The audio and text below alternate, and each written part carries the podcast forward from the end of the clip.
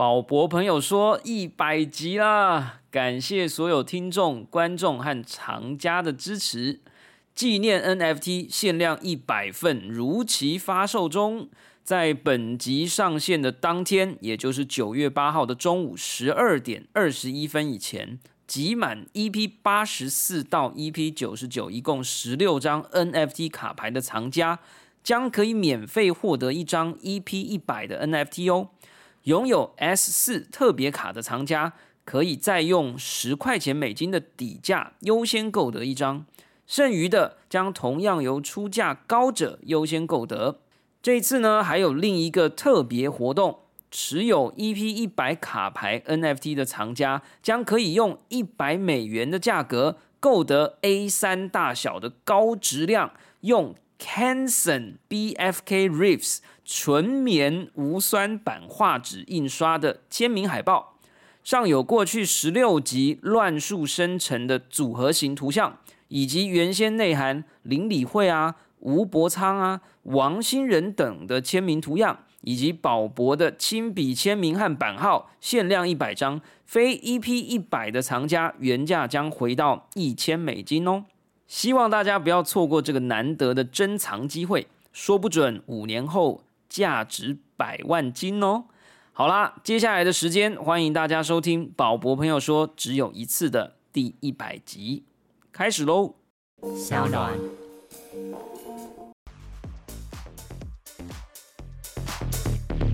科技创新娱乐，各种新奇有趣都在宝博朋友说。嘿，你听宝博朋友说了吗？Hello，欢迎来到宝博朋友说，我是葛如君宝博士。哎呀，这一集可以说是千呼万唤啊，是我自己千呼跟我自己万唤了啊。虽然我们有宝博千万粉丝，但是呢，呃，还是很难说大家对这一集是不是真的呃有所期待了哈。这一集呢，我们本来想要刻意就把名称换为宝博自己说哈，因为今天这一集呢，确实宝博就要自己说啦。呃，原因是为什么呢？因为这一集非常难得，啊，是宝博朋友说自从开录以来的第一百集，哎呀，真的是太感谢也太开心了哈。呃，如果您是宝博朋友说的听众，我相信大家应该都有印象。从一开始我们跟大家解释区块链是什么，到现在 NFT 之下的来到，如果你当时有听到我的一些相关的介绍啊，或者是来宾点名唱名某一些虚拟货币啊，什么 SOL 啊，哦，什么 Avalanche 啊，哦，或者之类的啊，相关的货币了哈，或者相关的区块链的产品，如果你听了以后就有所行动的话。那么，哎，恭喜你！现在应该价值也不算太少了哈。在未知的这一段区块链的领域里头呢，我们到底要怎么样且战且走啦？这一集呢，就我们非常开心邀请到期待已久的来宾，这位来宾呢就是宝博士。哈 也就是我的本人来告诉你了哈，这一集主要的希望能够跟大家分享的两大重点，现在开题破题的时候就告诉各位，一开始呢就希望能够这一集让大家听到的是早期投入的回报，还有坚持的重要啊。其实是这样的啦，就是在区块链的世界里头，因为比特币从二零零八年、零九年到现在，许多早期投入者呢都有了非常巨额的回报。早期可能我们大家都知道，二十五块美元换来一万颗比特币，或者呢，你可以说在二零一四年以太坊以太币的初始发售，在一开始的群众募资的发售呢，是一颗是零点二美金到零点三块美金。到了现在我们录音的时间九月六号，比特币再度回到五万美元的大关，以太币呢再度的回到了将近四千块美金。所以这是一个非常非常高额的回报，而这样的回报导致创造了一个怎么样的文化呢？也就是会有非常大量的早期投入者，他们因为已经尝到了早期投入高额回报的甜蜜果实，使得他们更加的愿意接下来的时间之内，在区块链的世界里头找到早期的项目或者计划进行投入。有够多人的投入，就有可能使得这样的一个计划带来高额的回报。所以怎么说呢？我觉得一直都在鼓励的是大家在听完我们的节目以后，希望你对一些新的事物，对于一些好奇的事物，花一点时间了解，并且找到属于你的有机会高额回报的早期项目。当然啦，我也自己在外面演讲的时候，我也经常跟大家讲说，虽然我要告诉你说我在二零一四年的时候买了我人生当中的第一颗比特币，但是我也必须告诉你，我这么说不是为了炫耀。不是为了炫耀我在六百二十四块美金一颗比特币的时候买入，而是我希望告诉你，在我买入了第一颗比特币之后，不到两个礼拜之内，比特币跌到了只剩下两百六十四块美金。当时呢，我是觉得这个币是呃，果然是诈骗哦。但是到后来，因为对这样的一个技术有了更多的研究跟了解以后，哎，我决定抱住。但是抱住不放，还有一个原因是因为真的没有时间，也找不到用途。所以我觉得找到一个早期的项目。也许是某一个虚拟货币，也许是某一个 NFT 的项目，也许是某一个在宝博朋友说一百集都还没有提到的区块链的应用。那么，我们都希望听众朋友可以借由持续的收听了哈，然后呢，也借由呃关注这样的一个产业，我相信在五到十年内都还有几次的早期投入。并且产生回报的机会，所以我觉得不要去看所谓的高额回报的高额两个字了。我觉得能够找到一个新的方向，在别人之前有所自己的品味跟判断，并且在自己可以承受的范围之内做某一些投入，我觉得这个是非常有趣，而且也非常幸福，而且你必然会学到东西的事情。好啦，那坚持的重要呢，就是你要抱住它，好不好啊？就是当你够了解它，你拥有爱的，呃，去抱住它，觉得就算这个东西的价值消失了，你也愿意持续的拥有它。你把它放在你的手机荧幕上，你把它放在你觉得你参与了这个历史，你就开心。你觉得你拥有它，挂在你的家里的客厅上，你都觉得开心。然后，因为你对这样的一个事物信任、爱与了解。那么，就算这样的一个市场真的消失或者崩坏了，我觉得爱是内在的，所以你还是可以持续的握住它，直到有一天，也许有够多的人跟你一样的爱这样的东西，那么这个时候价值有可能会从中而生。呃，如果你对于宝博士一直想要用“爱”这个词呢来替代这个所谓的“投资”这个字啊。也不是第一天了，所以欢迎大家可以到之前的某一集，呃，我的爱要留给谁，可以回去收听。好了，那这一集呢，还是希望给一些旧朋友、老朋友、新朋友啊，不管你是千万粉丝呢，还是还没有成为粉丝的千万粉丝，不管你是谁，我们都希望可以借由这一集呢，跟大家再多一点互动跟认识，同时呢，也回答一些网络上的网友们或者听友们。呃，或者在我的 YouTube 频道的观众朋友们，经常询问的一些问题。首先，先介绍自己给新朋友了哈。那我是今天的来宾嘛，我的本名呢叫葛如君，现在呢是台北科技大学的互动设计系专任助理教授。那也即将在二零二一年的九月份呢，在台大开设我的第一门在台大的课程。这一次呢，我会在台大的资工系跟网媒所开设一门叫虚拟人与摇线啊。Virtual Human 跟 Teller Presents 啊，那这样子的一个课程呢，哎，欢迎大家上网去了解啊，但是名额非常的有限啊，所以大家拜托啊，这个也是我第一次开设这样的课程啊，所以请大家手下留情啊。那同时呢，我在过去呢是台湾大学的资讯工程学博士，我是从资讯网络与多媒体研究所毕业的，这个研究所呢其实就是资工分出来的一个所。那资工其实从电机分出来的一个系，所以这样是一个严格了哈。那我们的节目过去呢，也曾经访问过不少网媒所啊，资讯网络与多媒体研究所结业出来的同学或同仁啊。在当时，我记得印象比较深的是这个 The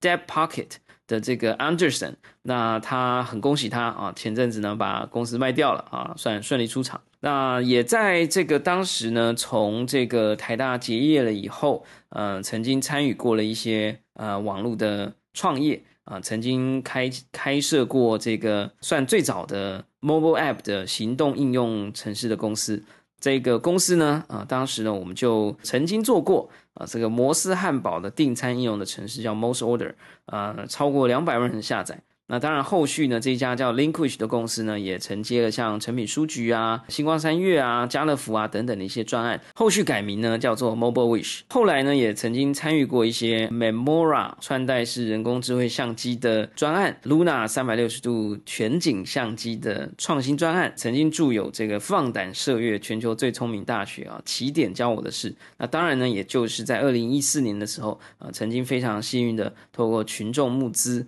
啊，募集了超过百万的资金，三百八十五位的赞助者，加上了这个将近十间的企业一起共同赞助，把我送到了戏谷，参与了这个呃全世界最特别的学校之一啊，叫起点大学 （Singularity University），由 Google、NASA、Cisco、Nokia 很多大的科技公司所共同创立的一所未来学校做学习。之后呢，也在日本的庆应大学呢的媒体设计研究所担任过博士后研究员。好啦，刚刚呢，这个其实好像是我们从来没有在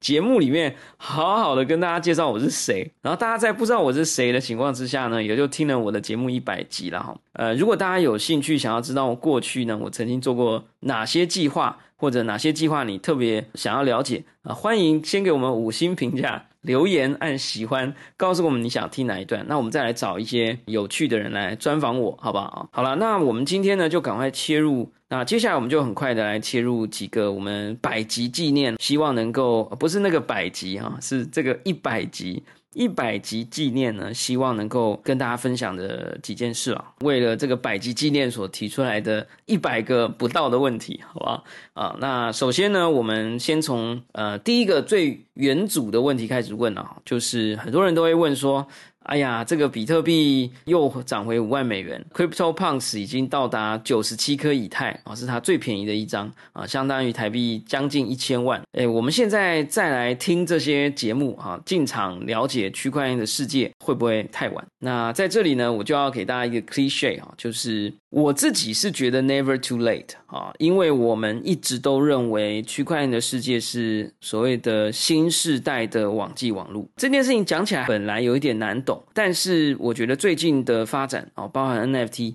导致了一些神人级的高手在 Twitter 上面发布了他们新的看法。我觉得就相当具体了。这个有一个叫 X s i x Z 的一个投资公司，如果有听我们节目，大概也听过。呃，有一个叫 Chris 的 partner，在最近呢就在 Twitter 上面发布了一个标题，这个标题呢叫做他认为。Blockchain is the next App Store，也就是区块链呢，就是下一个 A P P 应用商城。嗯，所以从这个角度来讲呢，我觉得这件事情短期内啊，就是区块链的虚拟货币的价值啊，或者是 N F T 的市集啊，或者是还正在发展中的各种应用啊，哦，食品溯源也好啊，专利的分派也好啊，版权的分销也好啊。其实都是我们认为了，就是五到十年内应该还有一个非常非常大的发展空间。从另外一个角度来看，也一样是 A sixteen Z 啊，那创办人是发明网络浏览器的人啊，叫 Mark Anderson。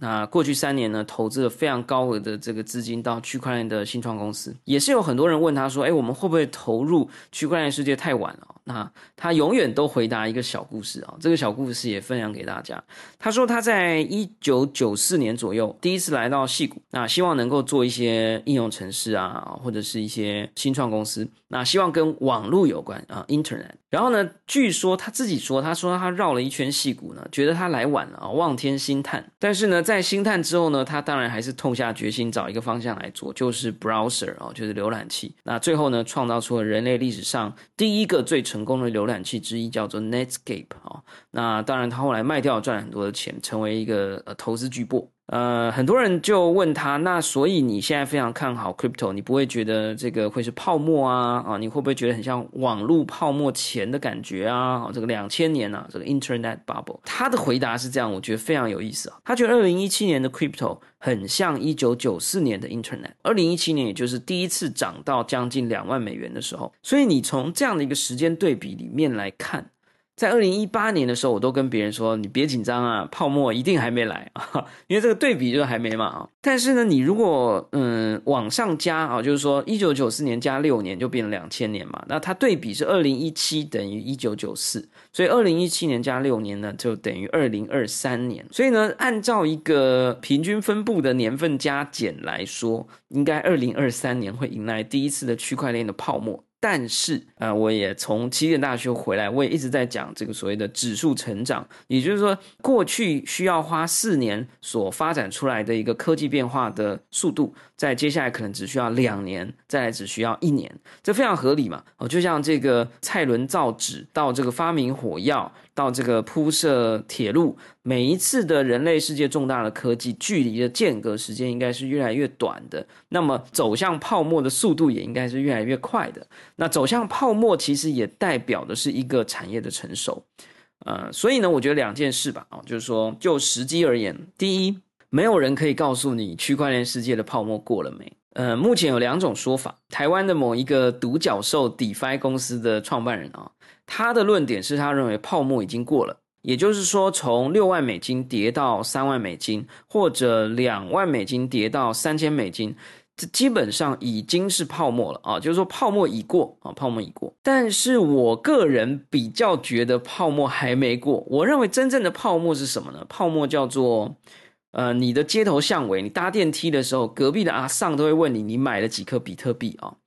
嗯，然后这个当比特币崩跌五十 percent 的时候啊，你的办公室里没有人有心情上班，我觉得这才是泡沫啊。所以呢，啊，我个人是持泡沫未过的这个看法。但是泡沫未过很可怕吗？啊，我觉得还是要大家要搞清楚，泡沫的前三年有一间公司出现了。叫做 Amazon，现在是全世界最有钱的公司。泡沫之后的后三年啊，也是二零零三、二零零四年，成立了一家公司叫做 Facebook 啊，现在是全世界最有权势的公司之一。所以我觉得泡沫，我反而觉得一个产业如果没有经历过泡沫，反而是相当危险的。呃，很可能代表了是群众没有经历过那个非理性相信它、非理性繁荣的阶段。我认为一个对人类世界真正带来贡献，而且会有巨大改变的事物，必然有一定的所谓的狂潮发生。那在狂潮之后，大家回归理性。我们可以看到，这个过去的科学的发展也曾经经历过狂潮，所谓的呃非宗教的发展或宗教的发展也经历过狂潮。呃，我并不是历史学家啦，但是我自己知道一件事是跟金融有关的啊，就是。好像啊，好像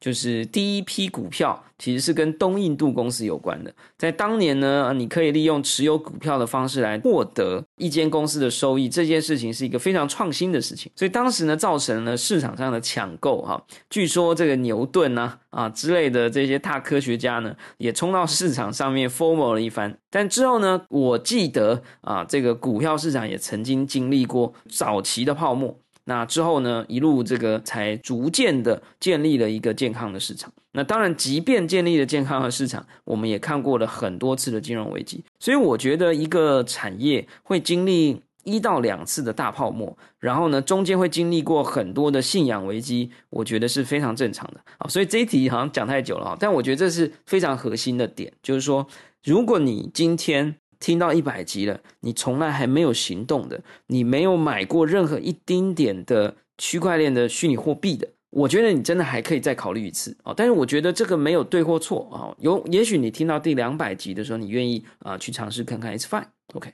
好，那我们回到到下一个问题啊，就是说，好了，那我有兴趣啦，哦，我被推坑啦，啊。宝博说的这个不会太晚，never too late 啊，我我认了，所以我现在要开始 join 了啊。那我到底第一步要做什么？我们后来才发现呢，有很多人呢，可能还并不完全的了解，你其实不需要买一整颗比特币的啊，你其实可以买一点点比特币。maybe 比特币的最小单位是零点零零零零零零零一之类的啊，小数点后八位啊。那么该怎么买小数点后八位的比特币呢？啊，我讲一下几个购买的方法。第一个，我自己最推荐我的朋友的啊，就是说你进可攻退可守，你可以买最低五十块美金的比特币啊，就只是放在那里啊。你觉得你实现了这个愿望也好，或者是你可以继续听宝宝朋友说不会被念说要一直没行动也好，或者呢，你可能买了以后你觉得哎，其实它可能涨了或者跌了啊。有人买跌不买涨嘛哈，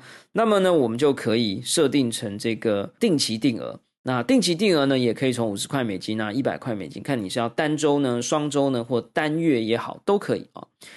那么，另外一种买法啊，另外一种买法呢，是你可以在 YouTube 频道搜寻宝博士，那你会看到有一支影片呢，是叫做安装 MetaMask 啊。为什么我不要大家去 Google 呢？啊，因为你 Google MetaMask，你有可能会落入骇客的圈套。现在很多的骇客呢，会买。这个网址广告啊，让你点进一个错误去下载一个假的外挂，或者是注册一个假的交易所啊，所以这点非常危险啊。要么呢，你就点击我们的节目底下的这个介绍栏位里的连接，MetaMask 点 io，M E T A M A S K 点 I O，或者是点击这个连接进去安装这个外挂啊，它支援五种以上的浏览器。OK，买完以后。你可以到一个叫做 MoonPay M O O N P A Y 的网站，在这个网站上呢，你可以刷台湾的信用卡来购买一点点的加密货币。就我所知呢，它每一次的购买的最低限额会有一点不一样，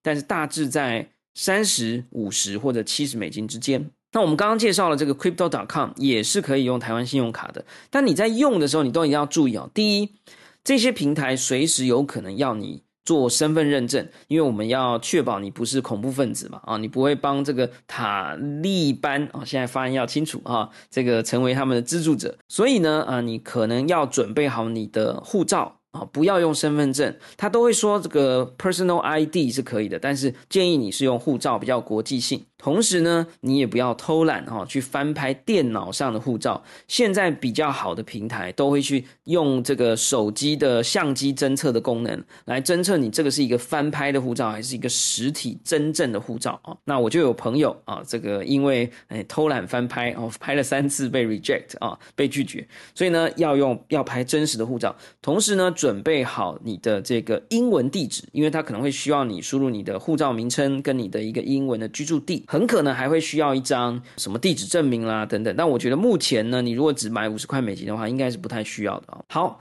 然后呢，你还需要一张台湾的信用卡。我自己尝试呢，是会有很多家信用卡会不能用啊，因为台湾的银行呢会有很多的风控机制啊，当然也是属于保护他们的消费者啦，或他们的系统。所以呢，某些台湾的信用卡就会把它挡掉啊，不让你买虚拟货币啦，或者 NFT 啦啊。我自己用呢，可以用的啊，是永差银行的信用卡，或者国差银行的信用卡。好不好？我差泰银行的信用卡，当然这件事情是有一点变动的啊。有时候某一间银行的信用卡你可以，我不可以；我可以，你不可以。或者呢，可能同一张卡款你可以，我不可以。所以呢，大家还是如果真的要做的话，如果你发现哎刷卡刷不了，千万不要气馁，好不好？我相信我的千万粉丝里面至少有八十个啊，是因为呢，哎你刷卡啦，或者身份认证没过来，然后就卡住了。然后呢，你接下来就看到比特币又上五万，又上。六万了，然后一度到两万八了以后，你就觉得哎呀还好我没有申请成功。然后呢，他又上五万，又上六万了。OK，好，所以呢，我必须讲了，就是说这一种所谓的注册，好不好？你就先注册了，然后等到你真的很想买的时候，你就可以买了。OK，所以呢，我觉得这件事情呢是非常非常重要的。那这个是买虚拟货币了。如果你是更专业的人士，那我自己目前在研究一个新的平台，叫做 Amber Group。那之后呢，大家也会听到这一个公司的一些相关的介绍，因为我很好奇嘛，所以呢，也就开始询问一些他们的一些人啊，想要了解这个平台的服务。这个就比较进阶一点啊，因为它的界面比较不是给新手用的，然后呢，也不是非常，就是说它的双平台。的一些界面还稍微体验会有点点不一样，但是它的功能非常完整哦。它有什么存币呀、双币理财啊等等等等啊，大家可以自己摸索。就进阶的人，那也有进阶的朋友呢，我也会推荐你用 FTX 的这个交易所啊，推荐嘛，通通都在这个节目介绍连接之前。不管你曾经买过币啊，得到好处的，或者还没买的啊，都。哎，欢迎使用我的推荐链接来注册。宝博士呢，都会因为这样而每天有机会收到一杯咖啡的资助，好不好？来自这个介绍费。好，那么 FTX 我自己身边比较多是经常做金融交易或股票交易的朋友会比较喜欢这个界面啊，所以我自己个人推荐带这几个。那台币出金，也就是你真的赚到了钱呢，你就需要注册台湾的交易所来做这个所谓的金钱汇兑转出的动作。但是我觉得到这一步已经之后了，我们有机会再介绍。好，那当然也有一些朋友说我不想用你推荐的，我想要自己看，所以常常就会有一些听众朋友说：“哎，请问宝博啊，这家靠谱吗？那一家靠谱吗？”我同样都千篇一律，只有一个回答：请使用你的朋友或宝博朋友或宝博使用的交易所。我们刚刚已经讲过。同时，如果你真的想要自己挑选的话，拜托先到 Coin Market Cap 有一个交易所排行榜，请你选择这个排行榜上面至少前十名，好不好？不要乱注册一些什么很奇怪什么呃 Coin the Based。啊，这个 .com 哈，这之类的啊，什么点 x y z，好不好？就是拜托务必非常小心的注册这些交易所啊，你的所有的资料跟你的所有的货币都存在里面。我们有点太长了哈，那我们就继续往下喽啊。那刚刚讲的都是虚拟货币，那有人说啊，这个听你讲了很多集的 NFT，我们已经有币了，我们要怎么进 NFT 的市场？我自己觉得啦，千篇一律的回答都是，如果你不愿意学怎么买的话。那么你先安装一个 App，叫做 Our Song，O U R S O N G。那先安装这个 App，然后呢，你就可以享受到呃只刷卡不需要懂区块链来购买 NFT 的好事情。同时呢，如果你愿意学的话啊，你可以。多看几则宝博朋友说的 YouTube 的影片哈，那那么你一定可以找到一个有教你买作品的一些记录的影片，因为我常常在实操记录啊，就是我会说啊，我现在来买一个作品啦啊，那我们来看一下怎么买啊，类似这样。所以啦，我觉得区块链的话啊，入门就有这几种方法啊，一个买币，要么就买 NFT。那 NFT 的话，有一些就是你可以不用感受区块链的买法，比如说 Our Song。那如果你是真正想要买的话，那当然还是 MetaMask 到 OpenSea 或者 Rarible，只买，注意哦，注意哦，只买它首页上面推荐的项目，好不好？因为呢，每天都有数以千万计的 NFT 被上架。然后呢，也都有数以千万计的假 NFT，好不好？LV 包包都有假的，那更何况是 Crypto Punks，OK？所以你一定要非常非常的注意跟非常的小心。所以呢，哎，这个是入门。那有人说有没有推荐购买的项目啊？推荐购买的项目啊，我这边呢就跟大家分享一下吧。哈，首先啦，就是如果你愿意直接购买平台上面的作品。那么，就像我们刚刚讲的，OpenSea、Rarible 首页推荐的项目是很不错的。还有一个宝博士最近也非常推荐的，就是 Tezos 链上面的平台。那台湾呢，中文友善的叫 Arca Swap，上面也会有精选。甚至还有策展项目，所以你就去买精选跟策展，等于平台的这些策展人啊、编辑啊，已经帮你选好了。这些 NFT 是比较有机会保住它的价值，当然没有人可以保证，但是他们至少可以帮你确定说这个作者是真正的，比如说创作者啊、艺术家啊、设计师啊等等，好不好？那这个阿卡 swap 叫 AKA 呃 SWAP。啊，那这个阿卡是来自这个阿卡西记录啦，就是说，希望所有的一切呢都能在上面被记录、被交换。我这里有说了，就是说，假设这些都不能满足你，那你到底要买什么？好，哎，跟大家分享几个我觉得成功的经验跟失败的经验，希望大家可以从成功跟失败的经验呢来截取你自己的心得啊，就是说，你到底要买什么？其实我们没有办法推荐。特定的项目，但是我可以告诉你，我曾经投了什么，然后有好的回报或者是坏的回报。先讲一个叫做 Art Blocks 啊，我们这个平台呢，呃，曾经有多次的介绍，也请到了这个台湾第一个呃上到 Art Blocks 上面去发行作品的王星仁阿乱。Art Blocks 的系列呢，目前占了我全部的 NFT 的总资产，应该有超过一半的。价值都是从 R Plus 的系列而来的，但是 R Plus 的系列在最早期的时候，它的总支出呢，大概只占了我的三十分之一，所以呢，在非常短的时间呢，它的价值膨胀的非常高。我觉得当时为什么我会花比较多的时间在这个项目？我觉得有。两点，第一点呢是 NFT 世界的老老司机兼巨鲸啊，叫做 Whale Shark，曾经跟我们提示过，有几种作品是你可以买的。第一种作品是你看了作品就像看到人一样，就是像草间弥生啊、奈良美智啊、呃这个 Andy Warhol 啊，我觉得你看了一个作品，你就会觉得啊，这一定是那个人的啊，八成就是那个人的作品替人说话。这样的作品有啊所谓的辨识度，有这个所谓的 signature 啊，有这个所谓的呃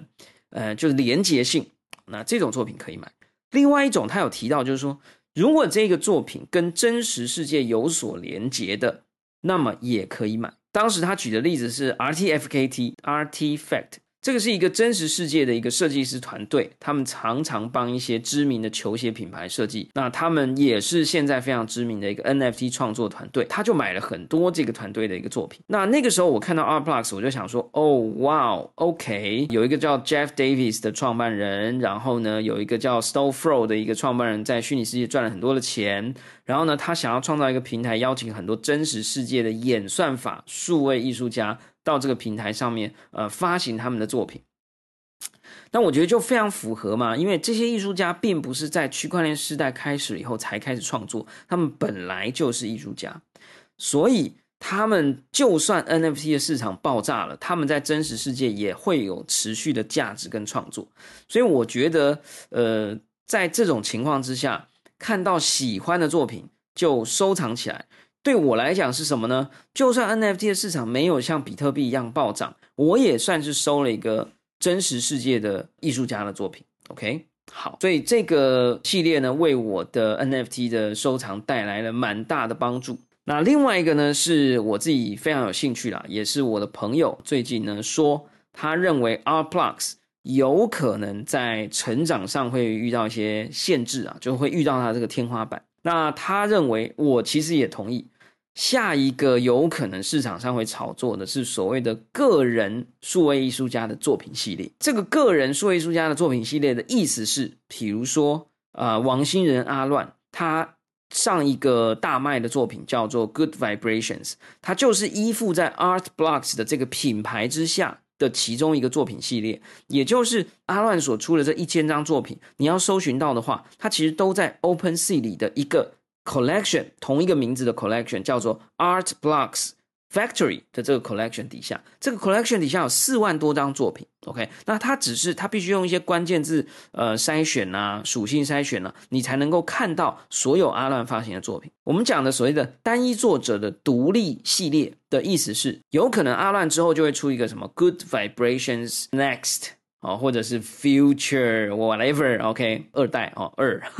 那它就变成一个自己的 collection。OK，所以呢，你点这个 collection，你只会看到阿乱这个系列的 maybe 一百张或一千张的作品。那所有的作者都会写阿乱这种独立系列作品，其实现在已现端倪哦。那这个也给我的 NFT 的收藏算是有了不小的正面帮助。有一个蛮知名的作品，呃，另外一个叫 Inferior，我有点不太会拼，所以就大家可以搜寻这个叫 Imagined Color，I M A G I N E D。然后空一个 color c o l o r，这个呢，它其实是有一个呃数位艺术家叫做 D Card 啊，叫 D E C K A R D。这个故事呢，我自己非常的喜欢了，就是说，差不多在 Art Blocks 刚兴起的那一段时间啊，NFT 也开始变得热门。我自己在我的脸书上曾经披露过这个故事啊，那我就稍微再 review 一下啊，就是说，呃，有这个百万 YouTuber 网红呢，呃，来找我啊，就说啊，他对这个 NFT 的发行很有兴趣。那这个网红或这个网红团体，他们本身就有非常多的 IP，所以呢，我就当然也非常的鼓励啊。那我就手把手教学啊，因为我们也希望台湾的 IP 可以在 NFT 的市场里面发光发热嘛。全部教学完了以后，我跟他说：“好，你现在什么条件都有了，你也懂了，我都跟你解释完了，什么是 NFT，什么是电子钱包，然后你 MetaMask 也装好了，我逼他一定要先买完五百块美金的啊这个以太币，我忘记五百还是三百，总之我说你一定要买一点币再来，然后币也买好了，MetaMask 也装好了，里面有钱了，我就说好，你现在坐下来啊，这个笔电啊，他有说你一定要带笔电来，我就说呢，呃。”你一定要买完一个作品才能离开这个地方啊！因为你不买，你就永远没有办法进入这个世界啊！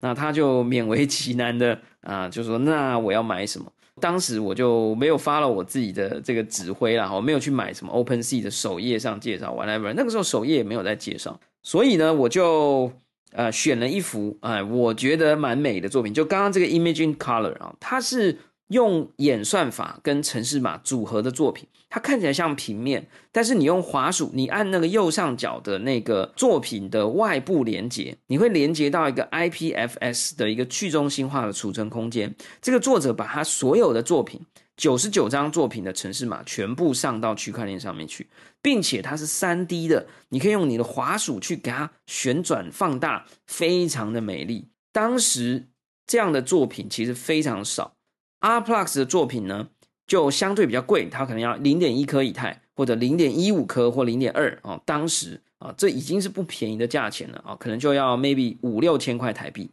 我记得我就说好啦，我推荐你买这个 Imaging Color，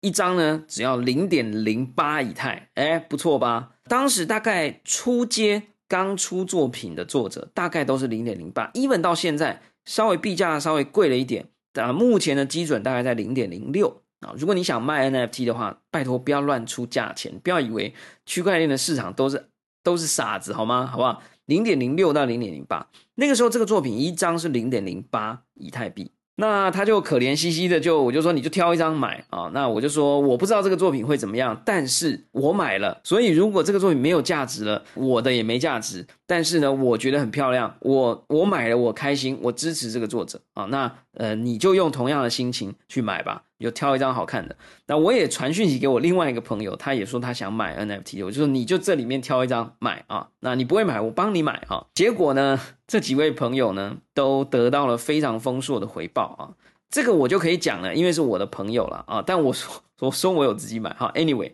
呃，这一张作品呢，呃，刚刚那个网红朋友啊，在一颗以太币的时候卖掉了啊，因为我发现它涨得很高的时候，我就赶快通知他。呃，大概在零点八的时候通知他哦，那他一颗以太的时候回我说他卖掉了啊，一颗以太，当时一颗以太大概就是将近台币九万块啊，台币九万块，所以呢，他从零点零八以太那个时候应该差差不多台币一百美金啊，新台呃美元一百美金，呃一百到一百五吧，所以这个涨幅非常非常的非常的夸张哈，所以呃对不起讲错了哈，一颗以太呢应该是。哎，对，一颗一台差不多九万美金。Oh my god！好，然后呢，呃，在前前几天，我的那个另外一个朋友卖了七颗以太，哦，七颗以太，哦，也是 Image Color 的另外一个作品系列，叫做就是 Inferior，大家去查，就是这个 D Car 到底还有哪些作品。那我自己呢？哎，还没卖，所以我是未实现损益，好不好？我是未实现损益。但另外一张作品呢，也是给我的另外一位朋友啊，同样的作者，同样的独立作品的系列，但就不一样名称。十一颗以太，零点零八以太变成十一颗以太，十一颗以太 是多少钱？你知道吗？相当的夸张，相当的夸张，大家自己算。我觉得大概是一百多万了啊。三千美金或五千美金以内的成本变成一百多万，非常夸张。但是这样的早期红利，我认为在接下来的三，在这个月，至少我可以告诉你，这个月出现这样的红利不会很多。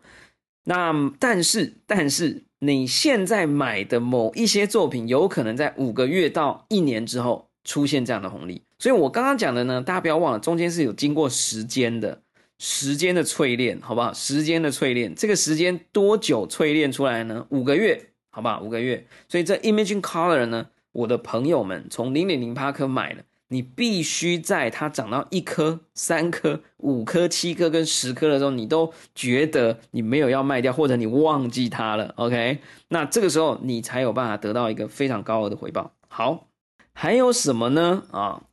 呃，其实就是这个时间了哈，就是跟大家推荐的，就是我们刚刚所讲的这几个例子，都是你现在买了以后，你的回报会稍微比较低，因为这个时间已经过了。但是你现在呢，呃，希望你去看的反而是一些这个二零二一年的一些新的作品系列。最近值得关注的有 Loot 系列啊，那这个 Loot L O O T，我们下一集再 找时间来介绍。非常有趣的一个计划啊，是由这个呃 Vine 一个之前非常知名的 App 的创办人所创办的啊。那呃，后续衍生出了 B loot、C loot，maybe 之后还会有 X loot、Z loot，OK。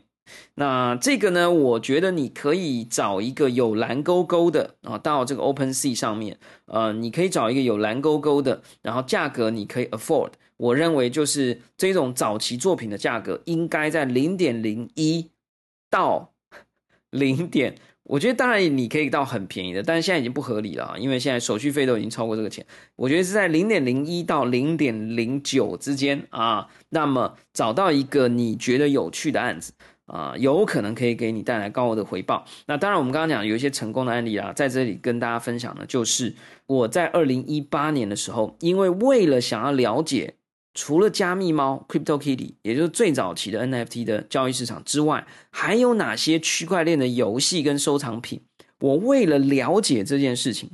我去玩了很多的区块链的游戏，包含什么 Crypto Crystal 啊、Crypto Fighter 啊，都是一些很丑、很难玩，你根本不觉得这个东西会有价值、会有意义的东西。但是我因为想要了解它，我还是花了真金白银、真的虚拟货币进去。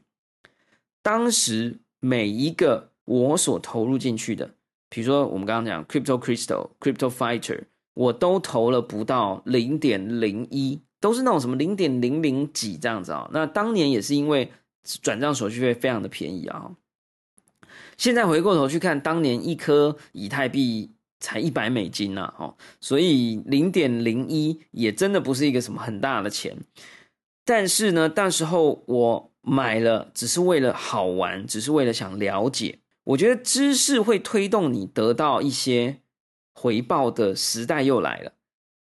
早年大家都还讲什么“书中自有黄金屋”，黄金在哪里？我们念到大学毕业、研究所毕业、博士毕业，到底黄金在哪里？呃，我觉得这个时代在这个所谓的跨国界的区块链的世界的平台上面，如果你真的。觉得这里头的知识很吸引你，那么相信我，你花时间去了解这个知识，不管是 DeFi 也好，啊 NFT 也好，碎片化 NFT 也好，或者未来各式各样新的技术也好，你你是真的可以在里面找到你的黄金屋或者回报的。OK，好，那这个我就讲一下这个回报吧。啊，早期回报啊，我们刚刚讲这个零点零零几的这个成本呢，到后来都变成了零点零点五颗以太以上。啊，到现在一个 Crypto Fighter 或一个 Crypto Crystal，或者是一些真的之前长得很丑的东西，现在呢，什么 Crypto Panda 都已经变得非常的昂贵，因为开始有人在收藏这些所谓的 NFT 的古董。那所谓古董，也不过就是三四年前的东西。OK，但是我希望能够跟大家分享说，嗯，找到一个方向，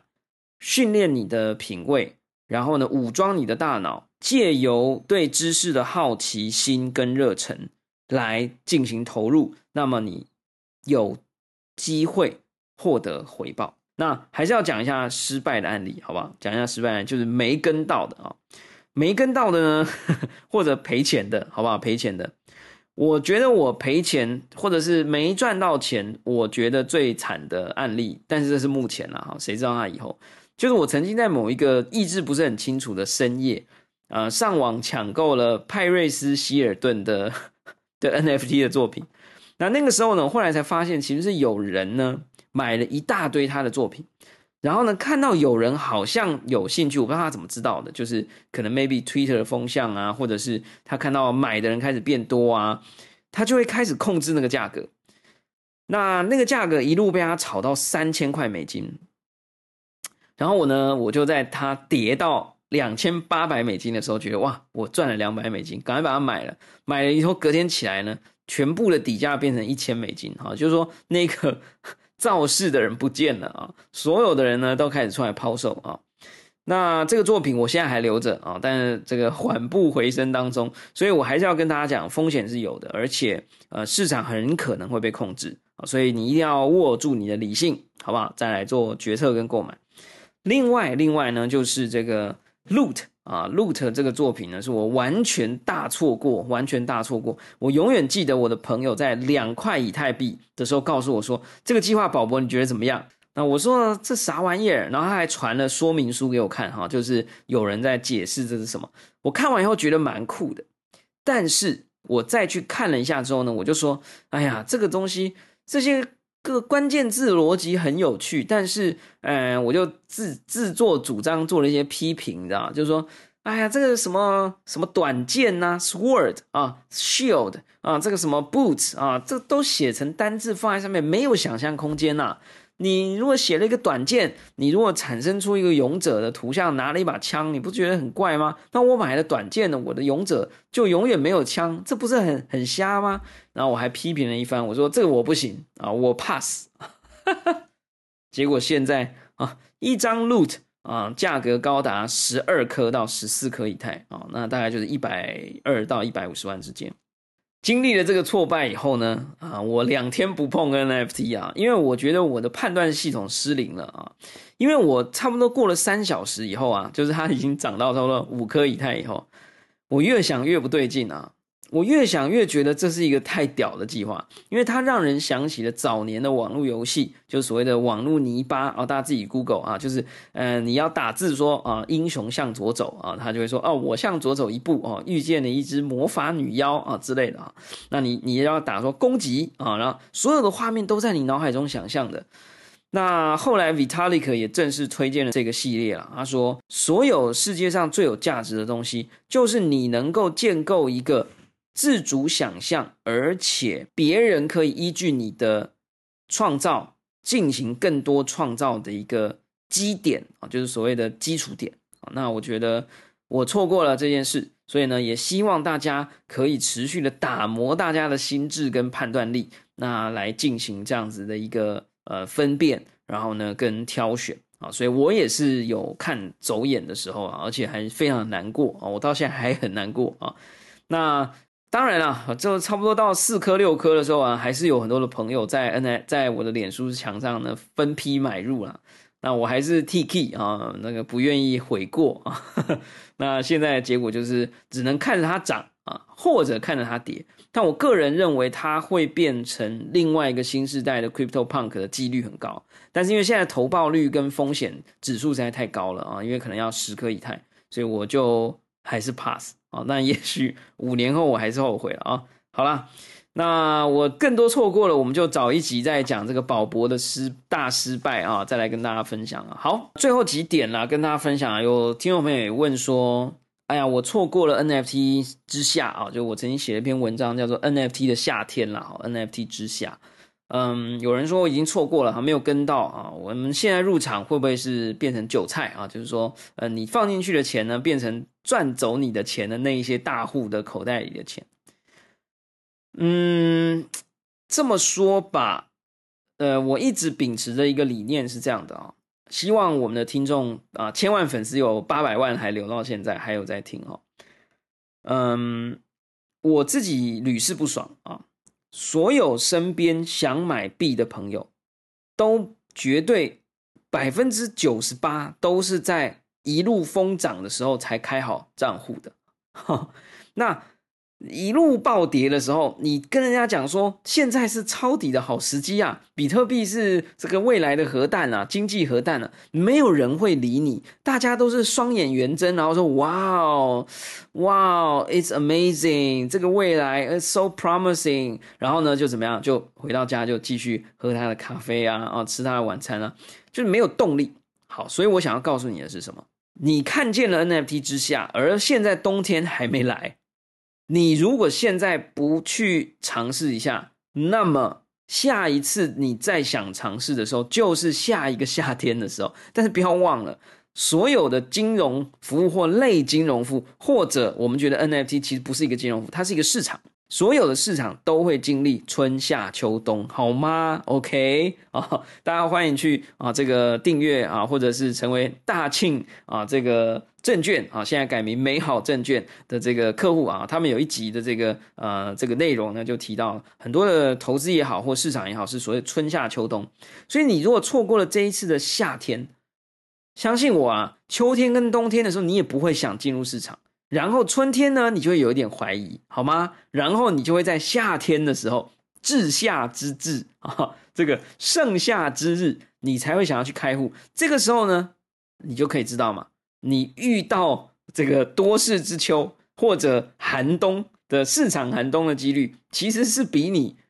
现在听到节目的时候就行动要来的更好了啊！就是说现在这样比较好了哈，就不要到时候再来做了哈，好不好？所以呢，到底是不是 NFT 之下不重要，Follow your heart，而且最好你听到愿意行动的时候就去行动。那如果你真的很衰，你就是在那个比特币上五万点的时候，你才想要去开户；你就是在那个 NFT 啊，这个都已经涨到十倍、百倍，你才想去开户，你就开吧。但是你开完以后，装好你所有的环境，也买了币以后。或者你还没买币以后，你就放着也行，好吗？至少你在之后夏天快来的时候，第一道浪打来的时候，你还能够立刻进场，好吗？你不用那边哦，我要三天的什么注册什么 KYC，呃，我还要再来问一次保博，好吗？OK，好，注册好，密码握好，好不好？啊，这个相关的账户密码哈，或者是助记词啊，或者什么等等啊，都要保护好，等到下一个夏天，好吗？那有人说呢，这个 NFT 的夏天已来，那冬天是否就不远了？嗯，我们录制节目的时间呢是九月六号，目前市场上的上一波大浪，也就是上一波温度超过三十五度 C 的夏天，大概是在上个礼拜。这个礼拜呢，因为以太币的币价大涨，所以呢，所有的包含 Art Blocks 的系列呢，都往下修正，大概十五 percent 左右。甚至更多，可是其实我的内心是愉快的。为什么？因为你没有修正，那个大爆炸反而会更可怕。OK，好，所以呢，你如果问我，我觉得会有冬天，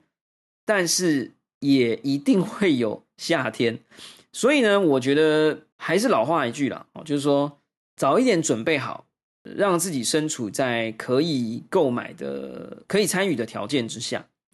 然后早一点开始研究，do your own research 啊，这个做一点功课，然后在自己可以接受的比例之下进行投入。买喜欢的，就是你如果真的老实说啦，就是说，我觉得几率很低。假设比特币真的归零了，我觉得我们也经历了一场美好的战役。OK，所以我觉得这个也是希望能够跟大家分享的那 NFT 也是一样，你就买你你喜欢的。那么就算它真的没有人买卖了，OK，那你你 hold 住它的那个时候呢，你也比较愉悦一点。呃，那刚刚我们有提到，就是说在可以接受的范围之内去买入。那到底什么叫做可以接受范围呢？啊，再次提醒，如果你是新手，我建议你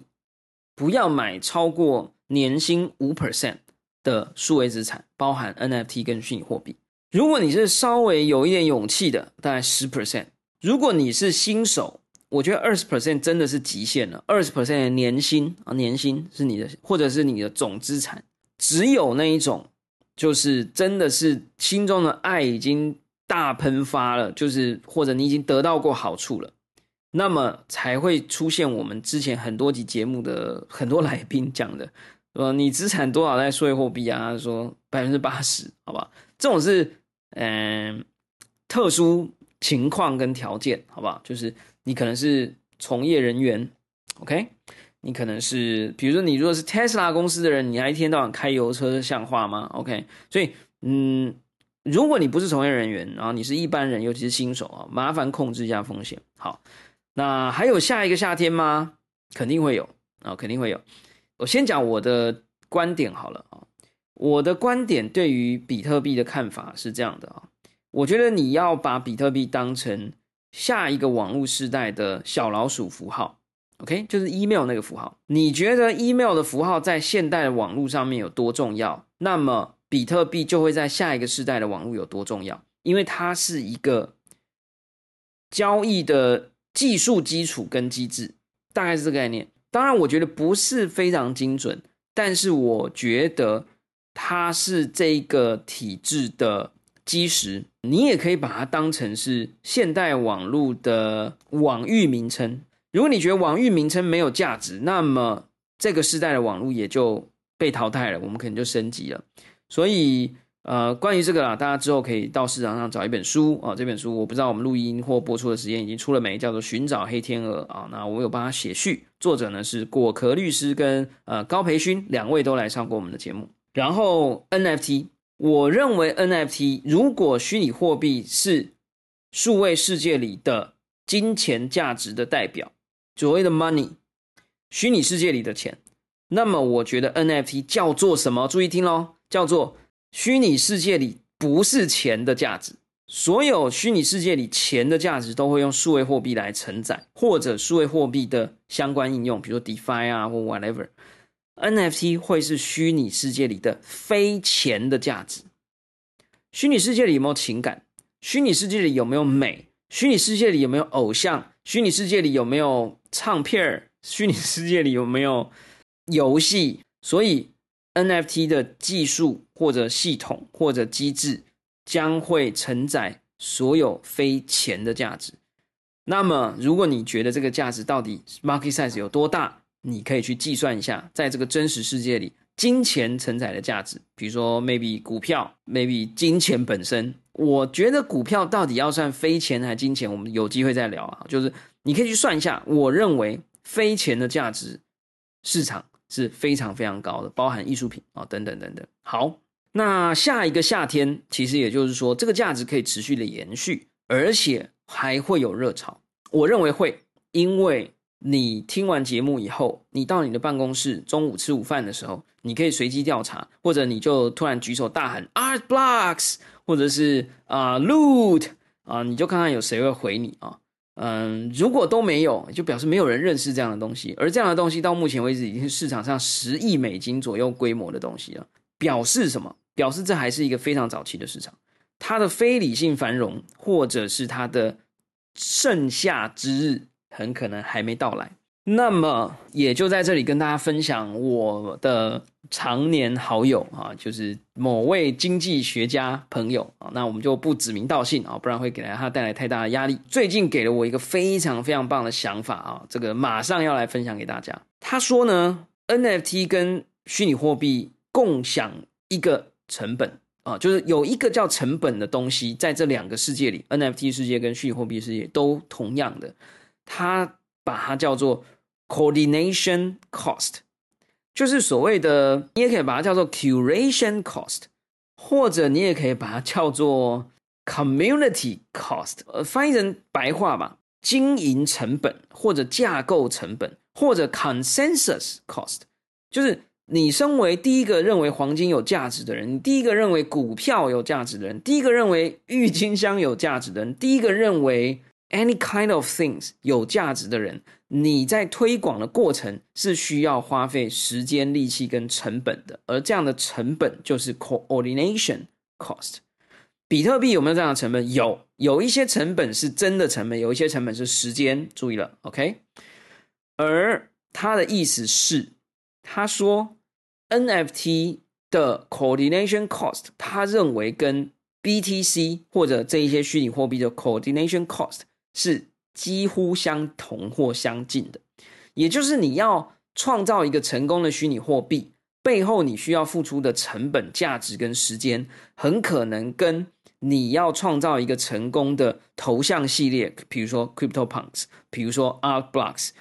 你要创造这个系列，而且要让它持续有交易、有流动性、有市场，这样子的维系成本其实是相近的，which means，也就是说。在一个可以预见的未来来说，这个世界上会留下来的 NFT 作品的系列，跟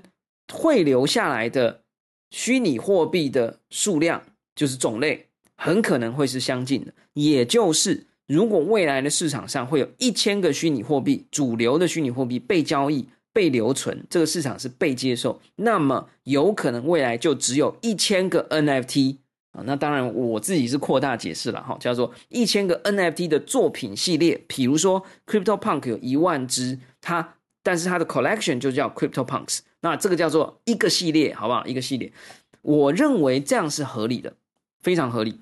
也就是如果我们有一百个虚拟货币的 capacity，人类可以接受一百种虚拟货币，我认为可以接受一百种非钱的价值的系列。当然，这个有可能会有点弹性啊，比如说。到底 Crypto Punks 算一种系列呢，还是头像系列全部算一种系列呢？那也就包含所谓的以太坊，它自己以太币，它自己是一个货币种类。可是以太坊上面发行出来的一堆币，其实也都算是以太坊的这个币的种类之一。OK，好，所以这个有点扯远了啊。总之，我们要来做结论了。我们要来做结论了，不会有太多种的虚拟货币存在，也不会有太多种的 NFT 的存在，必须要做很多的功课。必须要做很多的研究，而且你必须花时间。如果你不愿意花时间，你至少也要收听我们的节目，好不好？那当然呢，呃，我们希望能够持续的录制下去。啊，我们的节目的 Our Song 的 NFT 也是希望我们有一天我们可以录制到一千集。到时候呢，以我们的定价策略，就是价格会是十分之一，数量会是集数的一半，好，所以呢，等到我们录到一千集的时候，我们的 NFT 每张应该已经累积到一百美金啊一张，然后呢，第一千集应该会发行五百张，好吗？那么为什么我觉得可以这样做呢？因为时间跟 coordination cost 让我可能创造出了足够多的市场跟收藏家还有听众来购买这样的内容。当然，也许等到一千集的时候，我就要来替各位认错，因为我做不到。但当然还是希望我们做到了。最后的最后，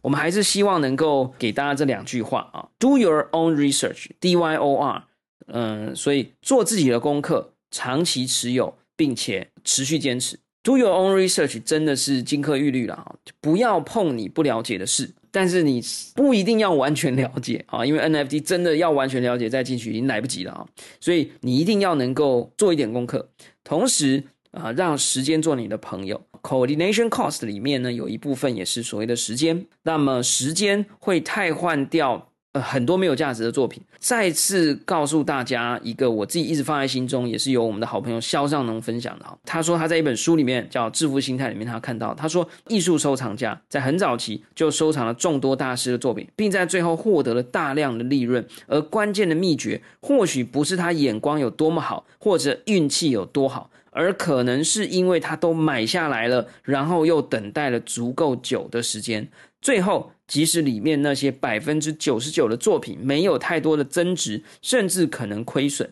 但是其中的一 percent 展现的高超获利，就能够让整件事情变成一个精明的投资。而这部分基本上就是众多的创投在做的事。找到一百家不错的投资，那当然我们不一定认为虚拟货币或者 NFT 是投资，而里面只要有一家黑马变成。一百零一倍，那么整体就会是赚钱的了。最后呢，就以这一段朗诵啊，作为大家共勉之的一个素材。那在这个区块链充满风险的世界，大家务必非常的小心，做足功课，长期持有，并且小量稳定的投入，并且继续的坚持。宝博士希望我们今天录完一百集之后啊，我们之后还会有两百集、三百集，嗯，甚至到一千集。那也希望各位都能够陪伴着我们。那么，我们也利用这样的一个节目来展示坚持的重要性。同时，也希望能够呃陪伴着大家，在区块链这个产业呃持续成长的这一段未来的这段时间里面，就算我们的听众朋友不一定有那么多的时间做功课，至少每一个礼拜有一集宝博朋友说可以持续陪伴着你哦。好啦，感谢大家收听我们今天的宝博朋友说或宝博自己说，我是葛如君宝博士。如果你喜欢我们的节目，欢迎点选订阅，下一集就会自动送上给你哦。不论你是在 Apple Podcast。Spotify、song on you Tube 或者其他平台听到我们的节目，欢迎给我们五星评价和喜欢留言，或者按下小铃铛追踪订阅。我知道我的七万粉丝里面，很可能还有一些我非常爱你们的朋友。你们听到一百集了，你们还没有决定要不要按下那五星的评价或者送出评价，我们非常非常需要你们的鼓励跟支持。或者你们有任何的想法，希望听到什么样的内容或节目，也可以透过这样的方法来告诉我们。我们下次空中见。拜拜。